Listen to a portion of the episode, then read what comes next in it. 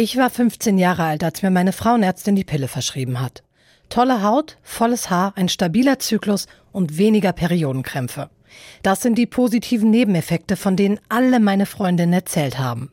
Ich weiß nicht mehr, ob meine Frauenärztin mit mir über mögliche negative Nebenwirkungen gesprochen hat, ob sie mich je gefragt hat, wie es mir psychisch geht, seitdem ich die Pille nehme. Tatsache ist nämlich, die Pille erhöht zum Beispiel das Risiko an Depressionen zu erkranken und meine Podcastpartnerin Janika hat das auch bemerkt. Ich hatte das Gefühl, dass mir das auf die Stimmung geschlagen ist, konnte das aber nicht ganz klar festmachen. Mhm. Also gerade wenn die Depressionen nicht super schlimm sind, man sich aber trotzdem irgendwie down fühlt die ganze Zeit. Es ist halt super wichtig zu wissen, dass es passieren kann einfach. Rückblickend habe ich überhaupt sehr wenig über die Nebenwirkungen der Pille gewusst.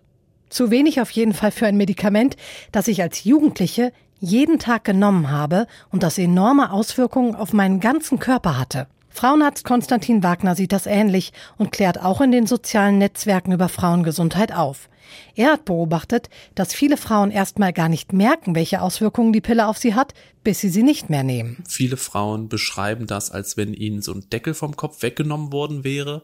Das heißt, sie haben sich vorher nicht schlecht gefühlt, aber als dann die Pille weg war, äh, haben sie sich irgendwie klarer gefühlt. Die können das immer gar nicht so richtig beschreiben, dass da ja der Verstand ein bisschen heller ist, das Gemüt ein bisschen klarer ist. Das sind so klassische Auswirkungen, wenn man die Pille absetzt. Bleibt man aber bei der Pille, kann das neben einem erhöhten Thromboserisiko und Depressionen auch dazu führen, dass die Libido sinkt. Das hat Janika zum Beispiel auch in ihrem Freundeskreis festgestellt. Was ich halt auch total krass fand, war, dass ich in meinem Umfeld mitbekommen habe, wie viele Frauen dadurch echt so ihre Libido verloren haben.